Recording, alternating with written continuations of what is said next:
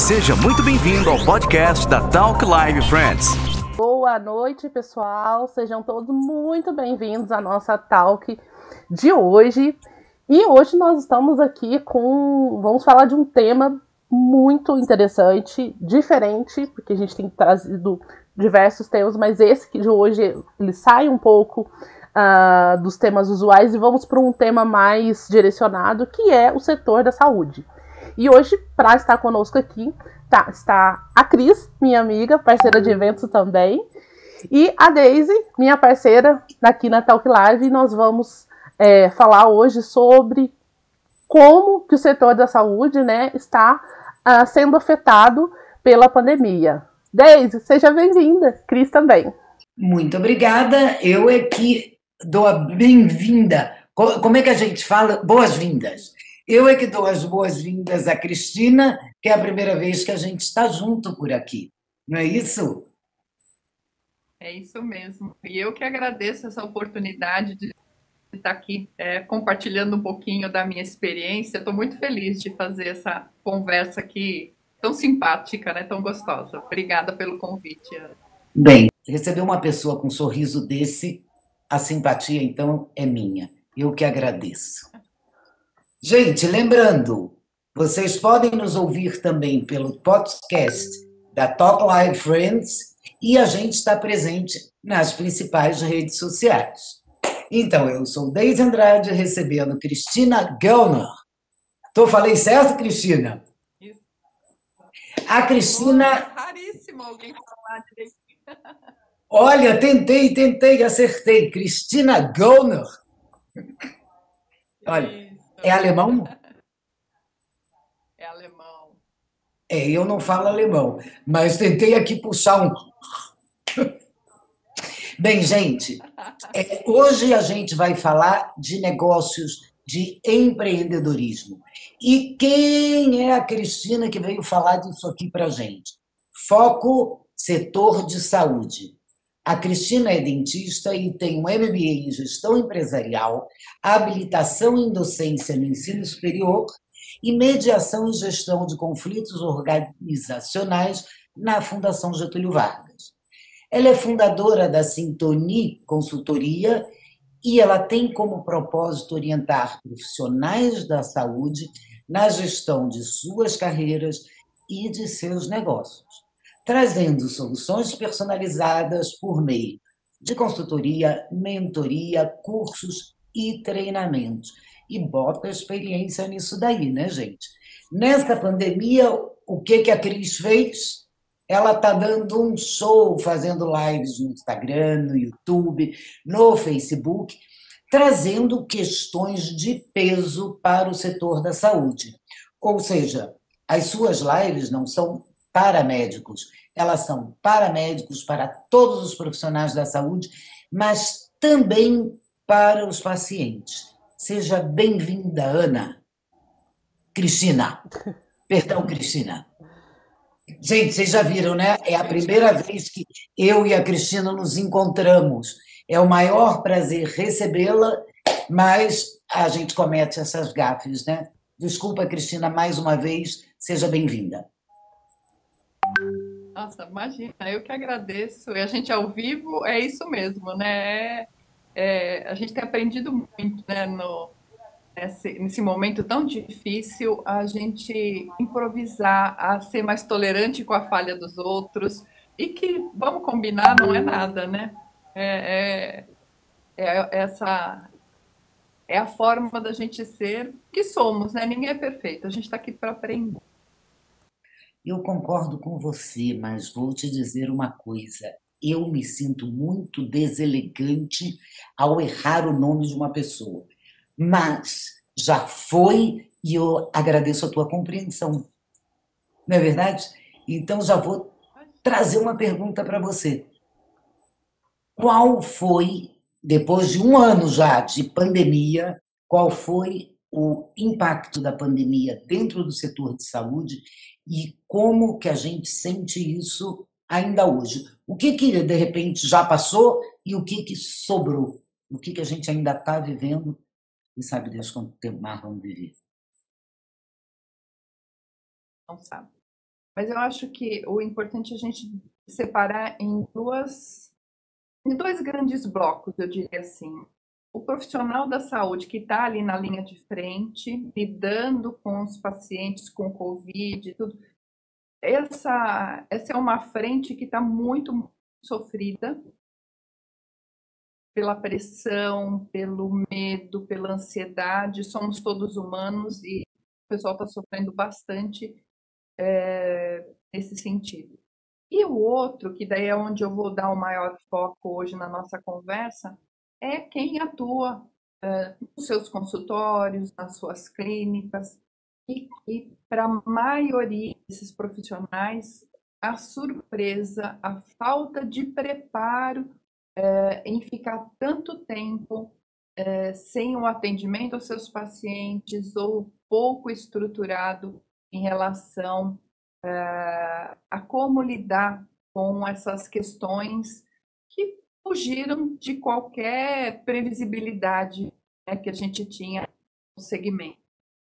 Então, acho que a, o maior impacto foi de um dia para outro consultórios estarem fechados e como fazer. Cris, é, as pessoas estão dizendo que seu vídeo, seu som está muito baixinho. Você consegue aumentar um pouquinho aí? Acho que sim. Daí vou falar mais alto também. Então você me fala, me dá o retorno aqui se eu estou falando de uma forma adequada, tá bom? Melhorou já. Não, tá bom. Eu preciso repetir alguma coisa ou como é que foi? Repete o finalzinho aí para a gente pegar a, o, o, raciocínio novamente. O problema, o profissional de, de frente, a gente entende que o sofrimento é muito aquela coisa diária, o medo da doença, é o sofrimento que eles têm que assistir, que apoiar, que haja treinamento para isso, que acho que não é suficiente, né? Mas fala do, do outro lado aí outra vez. Então, do outro lado, são uh, os profissionais da saúde, e aí eu gosto de falar de todos, porque de, quem são esses todos, né? São os médicos, são os dentistas, são os psicólogos, os fisioterapeutas, nutricionistas, é, enfim, todos aqui, fonoaudiólogos, né, que também estão é, bastante impactados, todos aqueles que atendem consultório em clínicas. E nós da saúde, por a gente não ter durante a graduação a, o preparo para a gestão do negócio, né, a, a consultório, a clínica é um negócio, a gente não se prepara para de uma forma adequada para os riscos que podem acontecer. Muitos foram pegos no momento assim de fragilidade financeira, de fragilidade no se preparar para uma situação que foi, não foi nem um pouco previsível, né? Foi muito em cima tudo que aconteceu, foi muito rápido. É verdade. É verdade. E assim, e como que esses negócios puderam sobreviver todos esses meses, como você falou, consultórios fechados, clínicas fechadas. Acredito que as clínicas, até pior, porque médicos eu conheço muitos que continuaram atendendo com todas as, as restrições possíveis, né? É um cliente a cada duas horas, nunca é, é, junta dois clientes na sala de espera, nada disso acontece. E muita gente que trabalhou é, fazendo consultas online. É, é, eu tenho um médico que está me acompanhando, já vai fazer um ano, nunca ouvi pessoalmente.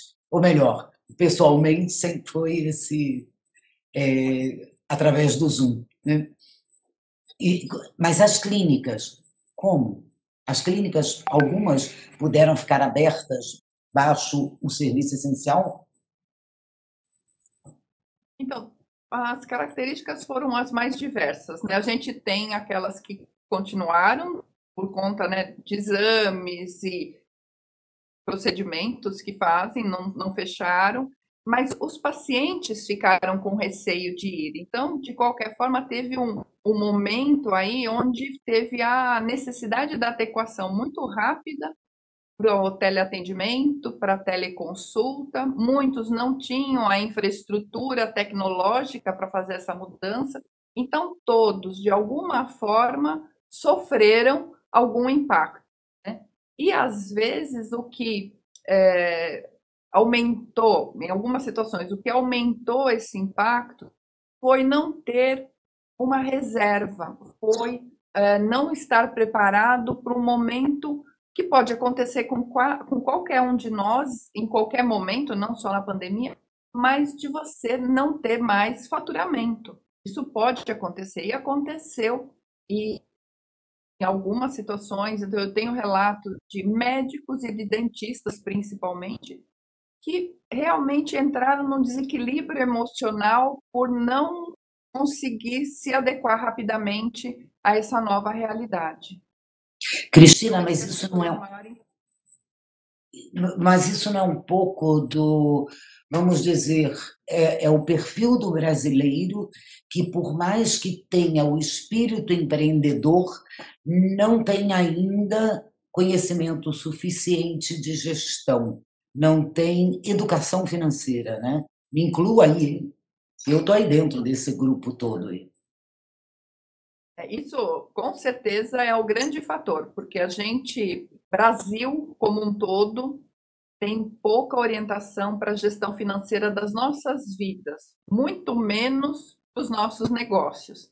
E a área da saúde ainda tem uma questão de, às vezes, e quando eu falo área da saúde, eu me incluo, né? principalmente na minha uhum. época, quando eu fiquei, a gente não, não se vê como um negócio, como uma estrutura de uma empresa.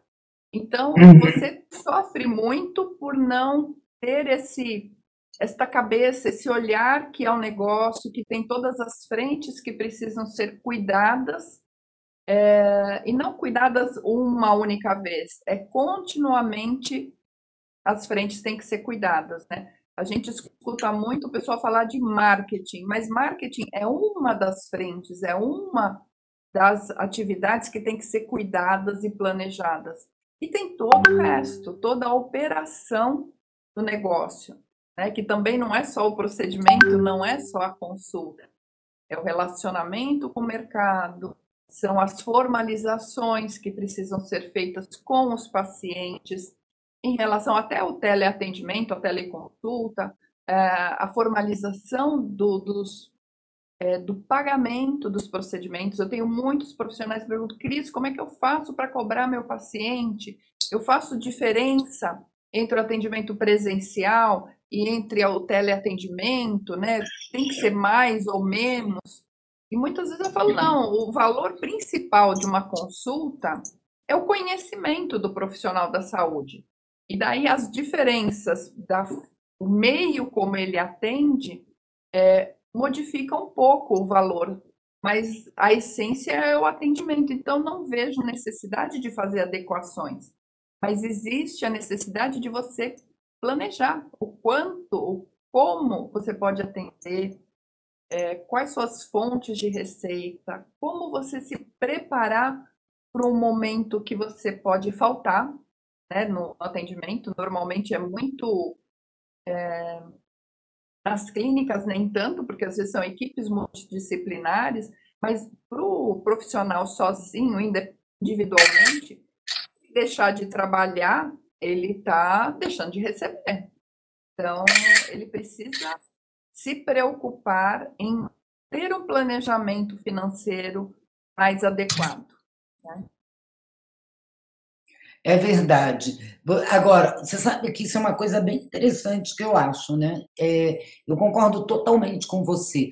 O, o atendimento, ele custa pelo conhecimento e pelo tempo que você está entregando, né? Porque é mais conhecimento, e se você está gastando duas horas com uma pessoa, você não pode atender duas pessoas, então é, você tem que ter um, um valor que seja pelo menos é, proporcional, né? É, equivalente. Então, o custo da, de atender online ou atender presencial, se você fizer home office no, e deixar de pagar o, o, consultório, a sala, não sei o quê, você até pode fazer mais barato no, no online. Mas se não, continua tudo lá, né? É tudo igual. Então, fica tudo igual. É, e não, por mais que uma consulta ela seja online pelo teleatendimento, você tem que se preocupar com a infraestrutura, com a segurança dos dados, você tem que ter uma, um canal de comunicação que sustente, você tem que atender por meio de uma plataforma que garanta o sigilo do paciente, que garanta a, o registro de todos os dados. Então, tem um investimento por trás disso. Então, é, há um engano, muitas vezes o pessoal fala assim: ah, não, eu atender pelo online é mais barato. É diferente, mas não é mais uhum. barato. E, não, e um não substitui o outro, né? Então, uh, o presencial, em muitas das situações, ele vai continuar uh, normalmente. Né? Então, tem que ter um balanço da forma de atuação. E isso, quando a gente fala do planejamento financeiro, é, precisa estar tá lá na, na, na, planilhinha, né? A gente gosta muito de falar em planilha, em Excel. Precisa estar tá ali. Né? É, no, qual a estimativa de consultas, quanto é, que vem de cada uma da consulta, do procedimento, o quanto isso custa. Né? Então, tem um aluguel, tem um condomínio, tem a banda larga, que precisa estar mais larga agora para atender melhor, tem os sistemas, é, tem todas essas despesas e custos que precisam ser pensados, planejados e controlados. Uma outra questão que também que pega muito na, no dia a dia da, da saúde, você precisa fazer a gestão contínua. E às vezes a gente tem. Isso gente, acontece na nossa casa também, muitas vezes. Uhum. Ah, não, mas é uma despesa pequenininha, então não vai fazer diferença. Só que quando a gente junta várias pequenininhas, isso vira um valor grande.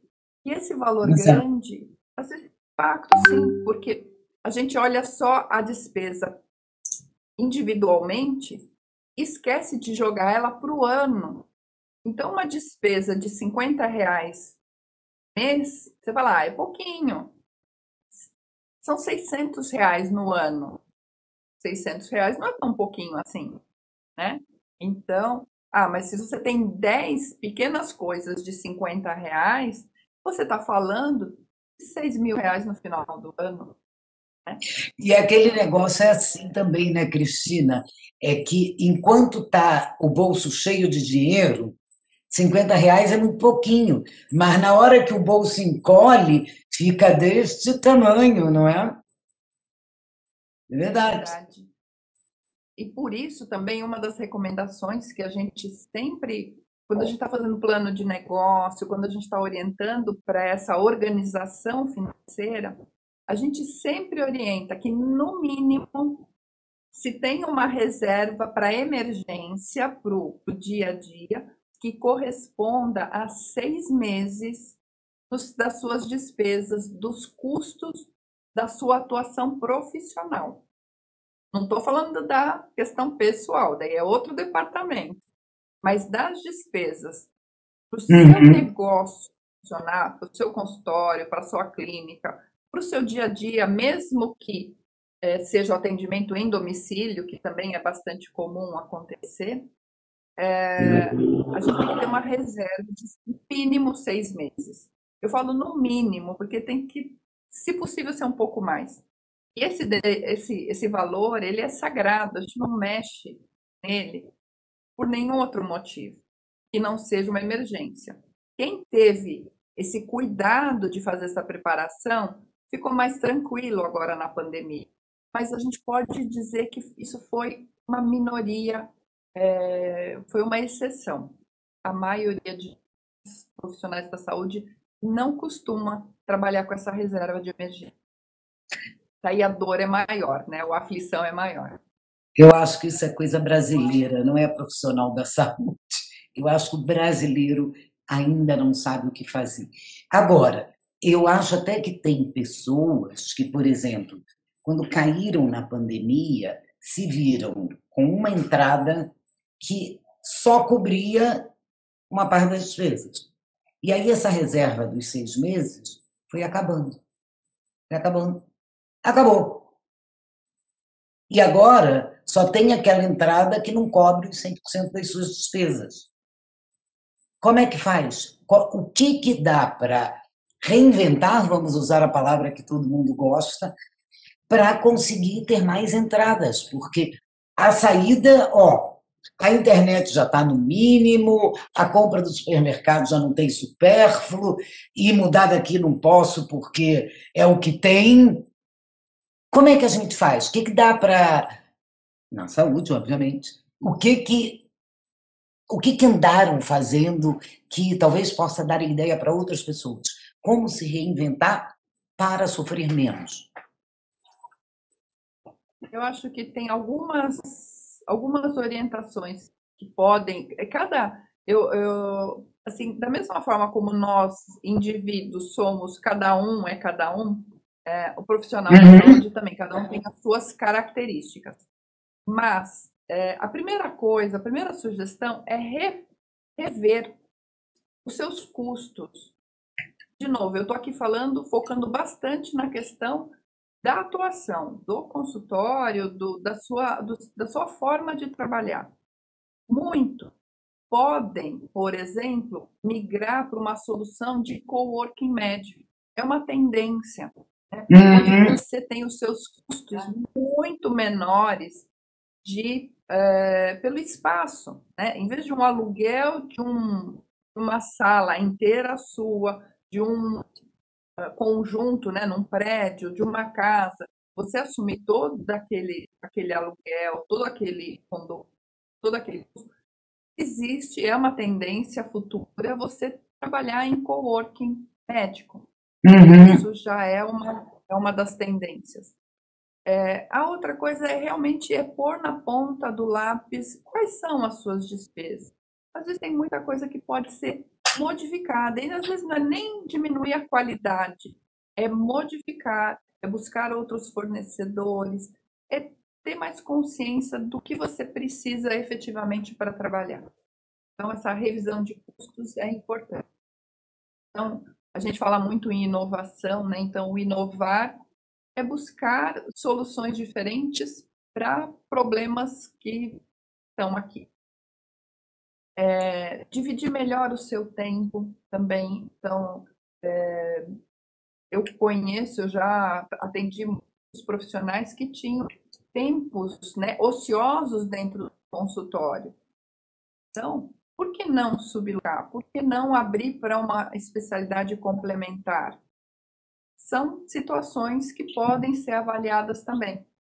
E por pesquisas que tanto eu conduzi ano passado, como outras pesquisas que eu tive acesso, a área da saúde, é, o profissional da saúde nem sempre ele tem uma única atuação. É, ele tem duas, três, quatro lugares diferentes de atuação. É, então, às vezes sobram, se ele tem o seu próprio consultório, sobram espaços ociosos. Então, por que não olhar com carinho esses espaços ociosos para você compartilhar, diminuir seus custos também. Aí é outra coisa que pode ser repensada. Muito interessante. Outra questão também, hum. outra questão também é você rever a sua relação com o banco. Né? Hoje a gente já tem vários modelos é, diferentes de relacionamento, com custos menores, e é, renegociações, muitas vezes de financiamentos. Então, existe a oportunidade de você buscar soluções financeiras também melhores, nem sempre pelo seu banco de relacionamento. Existem outras oportunidades é, importantes de serem repensadas. Então, vale a pena olhar. Muito interessante, muito obrigada. É, Cris, eu gostaria que você voltasse a um ponto que você falou há uns minutos atrás sobre a proteção dos dados dos pacientes, que isso é uma coisa que agora né, a LGPD já entrou em vigor e quem não se arrumou tem que se arrumar, não é isso?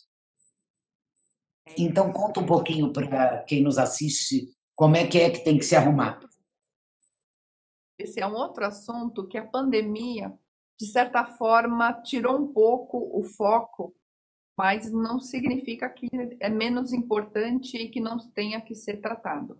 a Lei Geral de Proteção de Dados, que ainda é uma sigla que é, causa muita confusão ainda para as pessoas, essa lei entrou em vigor em agosto de 2020. Então, ela já está valendo. O que ainda não está acontecendo é a autuação, é a aplicação de multas. Isso vai acontecer a partir de agosto desse ano. Então, Opa. o quanto antes a, a gente ter, se, a, se organizar essa proteção dos dados, é, melhor vai ser. Daí uma, uma orientação muito importante que a gente passa é cada um é, dos profissionais da saúde revisitarem que dados são coletados dos seus pacientes. E não só dos pacientes que fecharam tratamento ou passaram em consulta.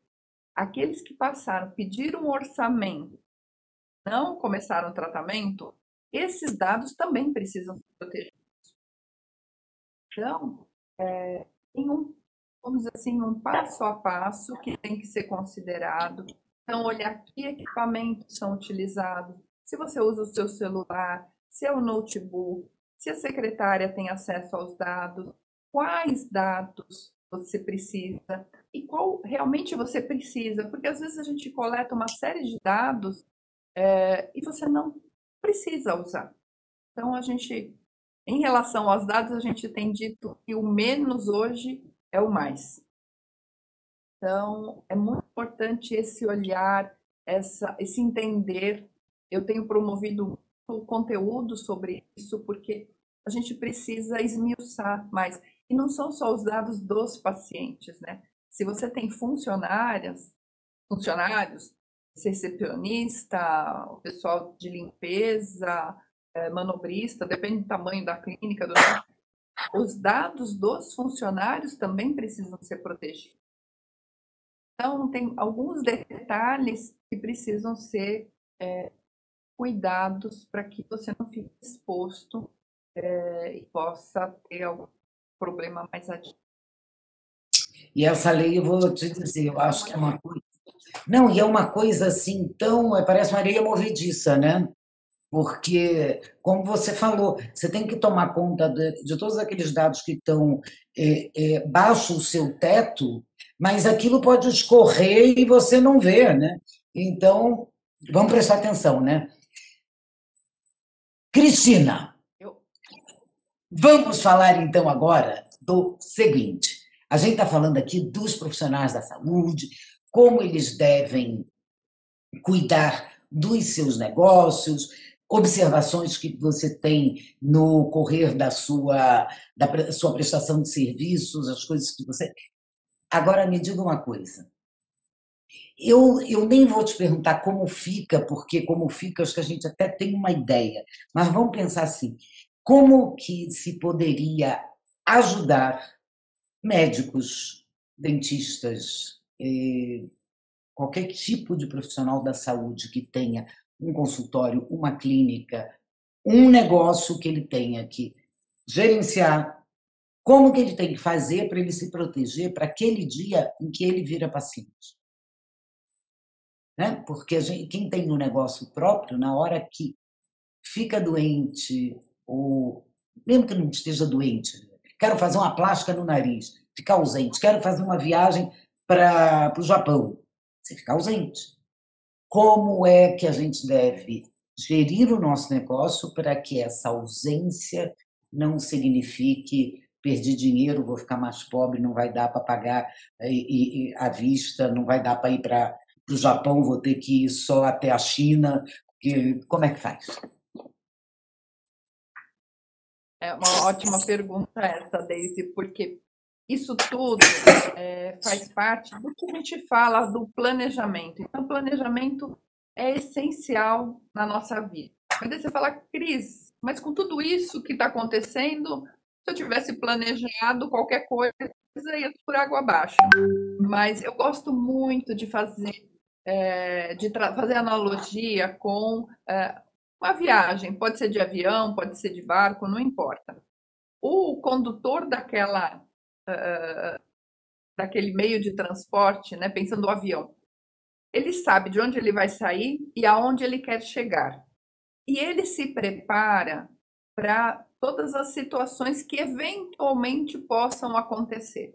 Né? Então, ele vai ter reserva de combustível, ele vai ter alguns equipamentos sobressalentes, ele vai saber onde ele vai pousar em caso de algum susto. Na nossa trajetória profissional, a gente também deve olhar dessa forma. Eu estou começando a minha trajetória, eu estou no meio dela, eu estou chegando ao final. Como é que eu olho isso? O que, que pode acontecer? O que pode não acontecer? Então, é, não, e não é torcer para que dê errado. Às vezes as pessoas falam, mas Cris, quando você fala disso, você está você tá dizendo que está né, tá, tá tendo um olhar pessimista. E não é, é realista. Né? A gente não pode ser otimista demais nas situações que a gente tem ao longo do. É, então, a questão é fazer os fundos de reserva. Então, eu falei da emergência, tem, a gente deve destinar os nossos dinheiros, né, eles entram, para diversas finalidades, fazer os, é, as suas destinações com o objetivo, ah, esse é para as férias, esse é para o capital de giro, esse é para investimento em novos cursos. E daí o pessoal vai pensar assim, mas não vai sobrar nada, né? É, não, por isso que a gente tem que, ao longo da nossa trajetória, guardar pequenas porções. E essas porções, elas vão rendendo, elas vão crescendo. Se você faz isso de uma forma planejada. Para que, na hora de um susto, na hora que você tiver a saúde comprometida, você tenha recursos. Esses recursos também eles podem ser destinados em modelos de seguros. Daí a recomendação também é essa. Olhe com cuidado as soluções que são oferecidas no mercado. É, eu fiz há pouco tempo uma live justamente sobre isso também, uma entrevista sobre isso, é, falando das diferentes formas de você contratar um seguro. Né? Porque às vezes você acha que você está contratando para proteger as suas mãos, por exemplo, se elas são importantes no seu, na sua atuação profissional. Você fala, nossa, eu protegi minhas mãos em 2 milhões de reais.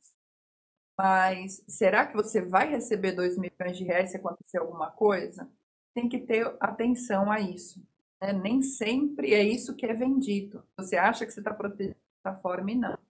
Então, o questionar, o buscar alternativas, né? não acreditar na primeira informação que você recebe, né? isso é muito importante.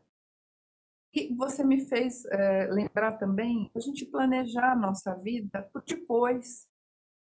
Daí, é, eu vou até fazer agora aqui uma chamada para uma próxima entrevista que eu vou ter. A gente vai falar sobre essa questão do legado, né? do que deixar para a sociedade, como carteira de sobre tudo que você construir, como é possível isso, deixar para sua família, e também qual a qualidade de vida que você busca pós o seu período de atuação profissional mais intensa. Muitos de nós dão grande foco para o momento atual e esquecem de cuidar do momento mais adiante. Lembrando que a nossa tendência é ter uma vida mais longa daqui para frente. A longevidade está aí, a gerontologia está aí para mostrar para a gente que, em princípio, a gente vai viver mais. Então, gente... Mas diz que a gente também vai ter que trabalhar mais, Cristina. Então, do tipo assim, eu acho que a gente vai trabalhar até o dia de morrer. Não vai ter depois.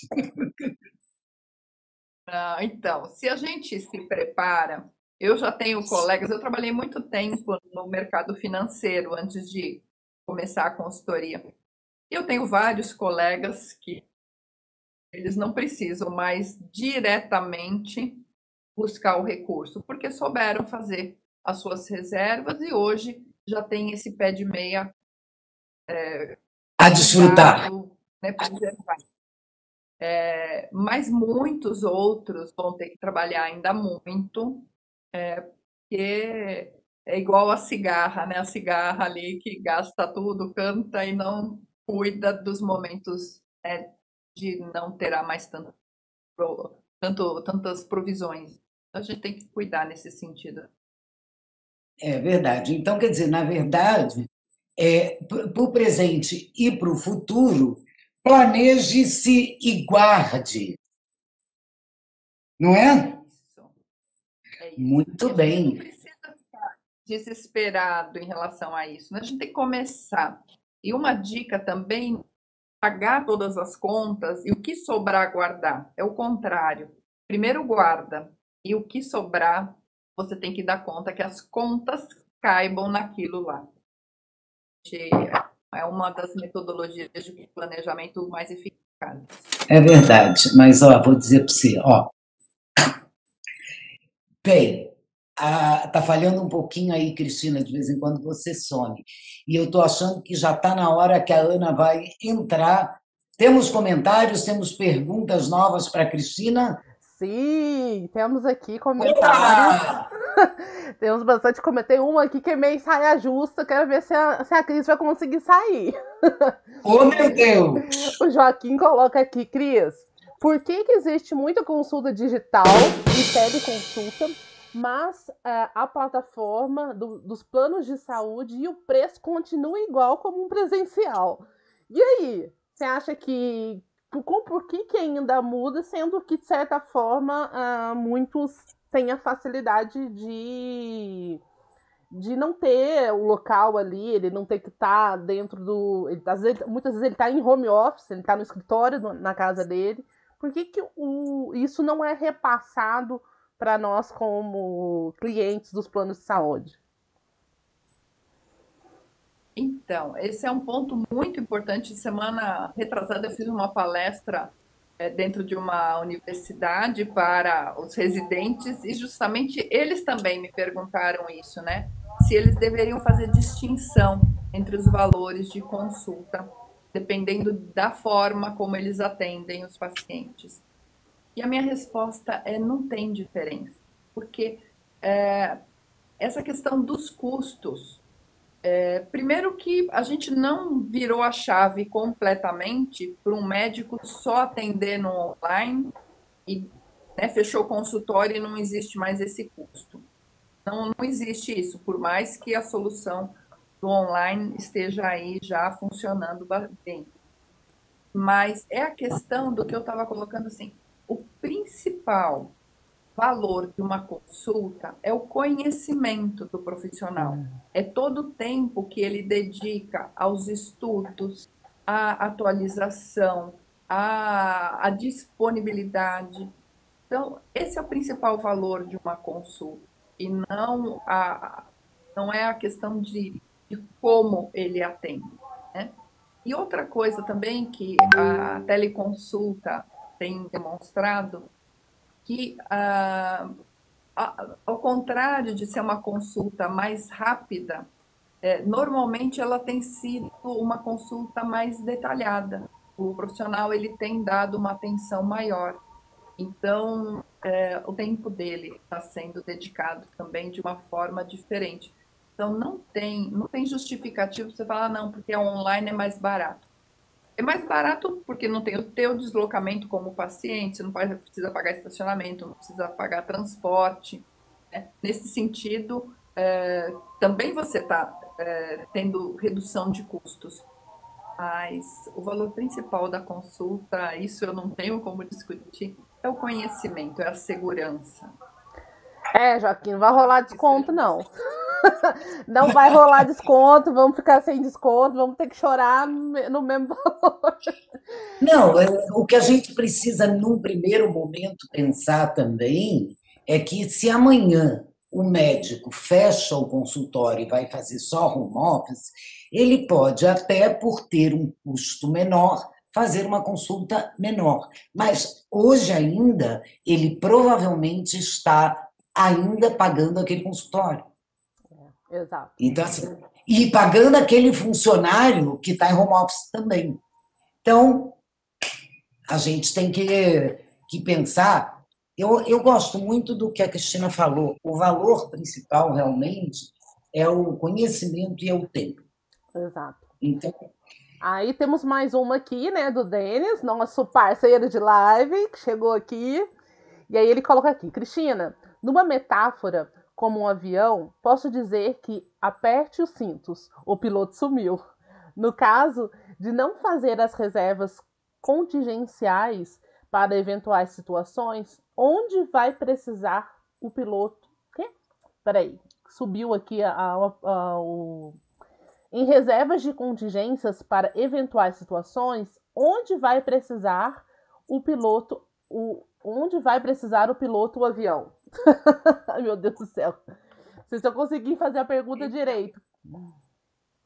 Se eu entendi, eu acho que ele está perguntando como né, trabalhar essas reservas se não foi feita um, uma, uma provisão anterior, né? Sim. É, daí é o que a gente vê hoje do você vai buscar dinheiro mais caro, né? Então você às vezes vai buscar um empréstimo, vai é, se comprometer às vezes com situações mais complexas, né? Quando você é, é mais previdente, né, o teu custo é menor também. Então, por isso até eu tenho também uh, atuado muito na intermediação, na busca de soluções de crédito.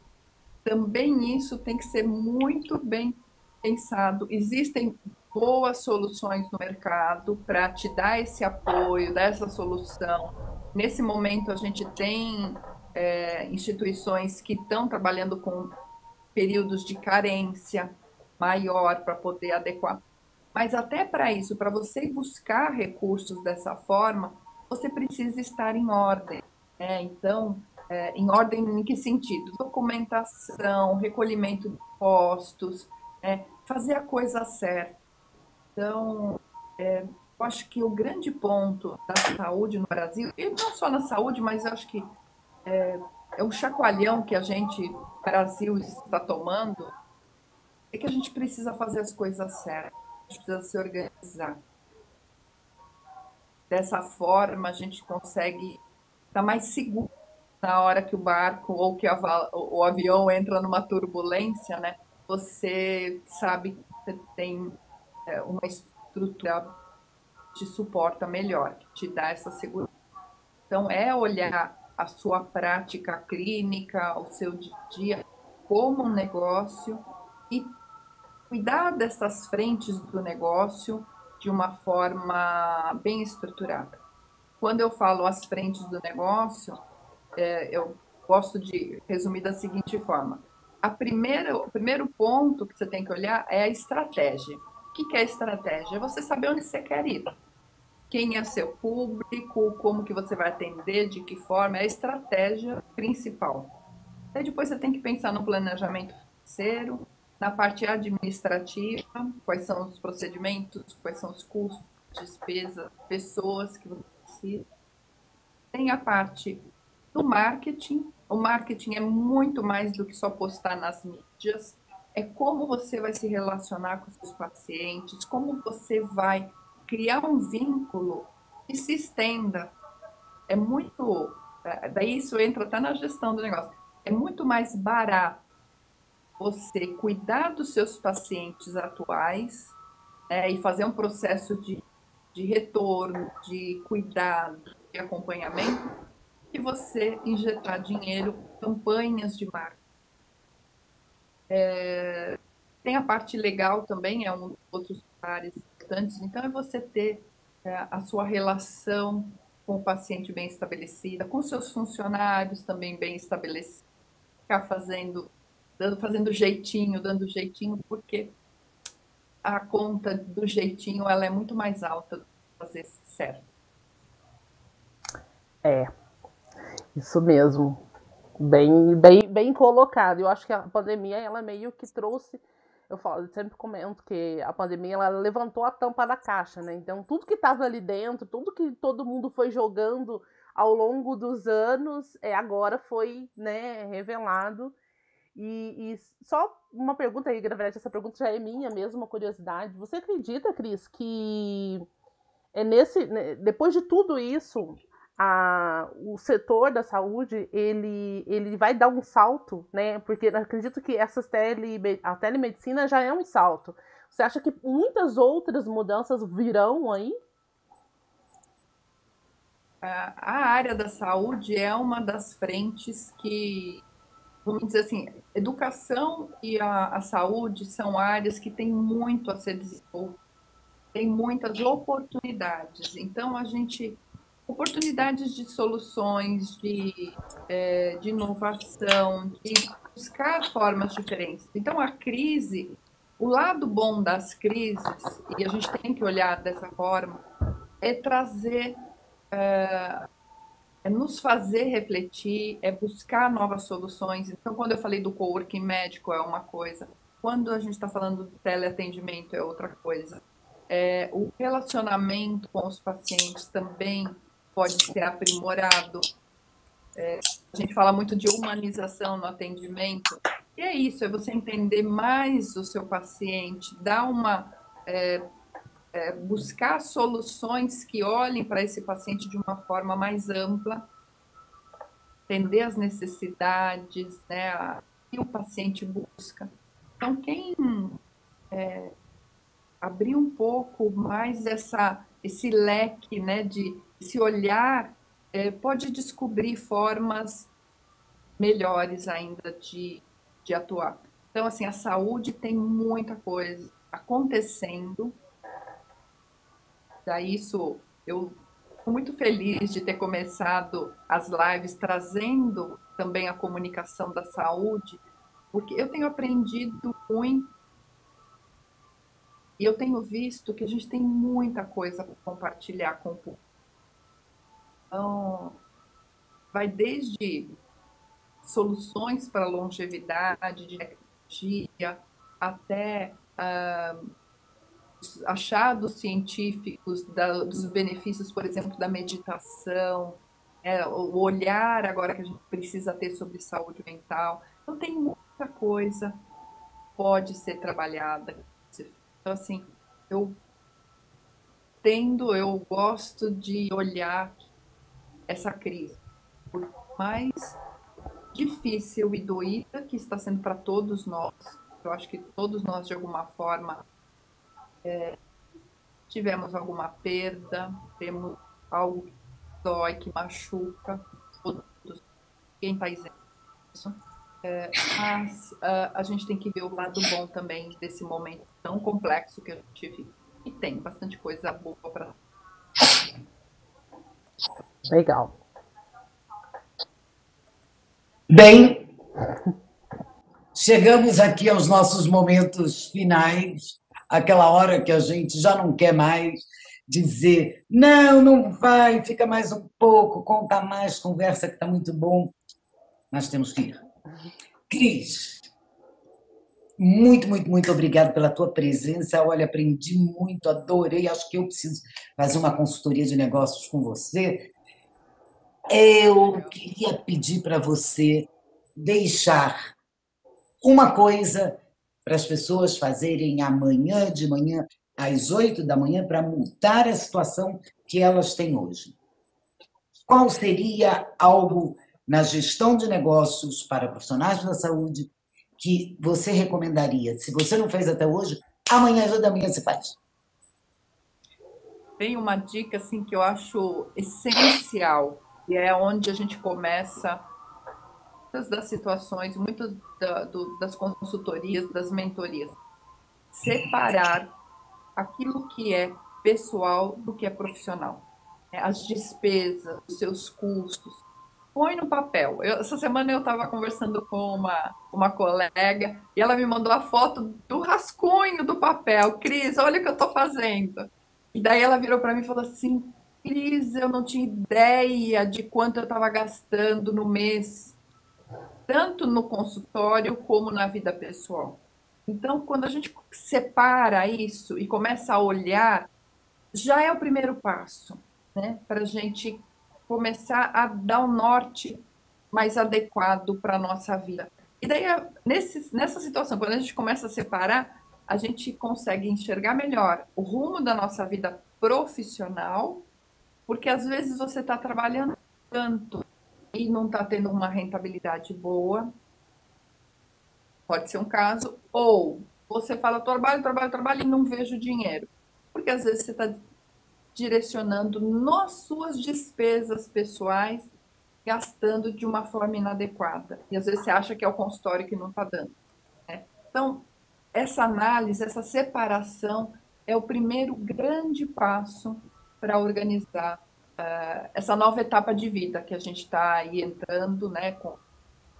Ainda estamos no meio da pandemia, espero que esteja no meio mesmo, é... mas para a gente sair desse momento tão incerto melhor, a dica primordial é essa: separe o que é pessoal e é Cristina, Show. bom demais. Show. Bom demais ter você aqui. E espero você para uma live lá no meu LinkedIn. Isso aí! Legal! Vamos falar de gestão de negócios. Vamos fazer nossos negócios darem dinheiro. Perfeito. E a gente precisa acreditar, a gente precisa. É, porque às vezes a gente. Eu também percebo muito, ai, ah, vou. Mais um, um minutinho aí. É, eu tenho muitas das minhas clientes são mulheres, até aproveitando o gancho da semana aí, né, do, do Dia da Mulher. Nós, mulheres, precisamos tomar a rédea das nossas vidas e acreditar que a gente pode, fazer e que a gente consegue fazer. E não achar que dinheiro é um assunto que a gente não entende, que a gente não sabe lidar. A gente sabe, né? A gente só precisa tomar consciência e falar: não, vou fazer, vou fazer, vou alcançar, vou conquistar e vamos embora. Vamos, vamos comemorar o próximo 8 de março com muito mais sucesso, com muito mais dinheiro no. Uhul! Isso aí, experts para nos ensinar existem. Com certeza. Super obrigada, Cris. Um abraço enorme. E uma semana e um ano da mulher, porque mulher é todo dia. Muito bom para todos nós. A live acabou que essa semana foi essencialmente feminina. Exato. É isso aí.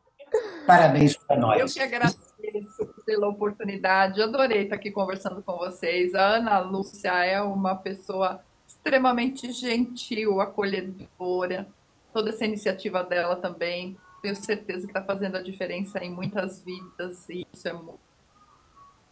Daisy, adorei te conhecer também. Vamos conversar. Prazer enorme, a gente já conecta lá. Lembrando, podcast Talk Live Friends e estamos em todas as redes sociais. Acompanhem-nos. E até a próxima terça-feira. Uhul! Obrigada, Cris, mais uma vez.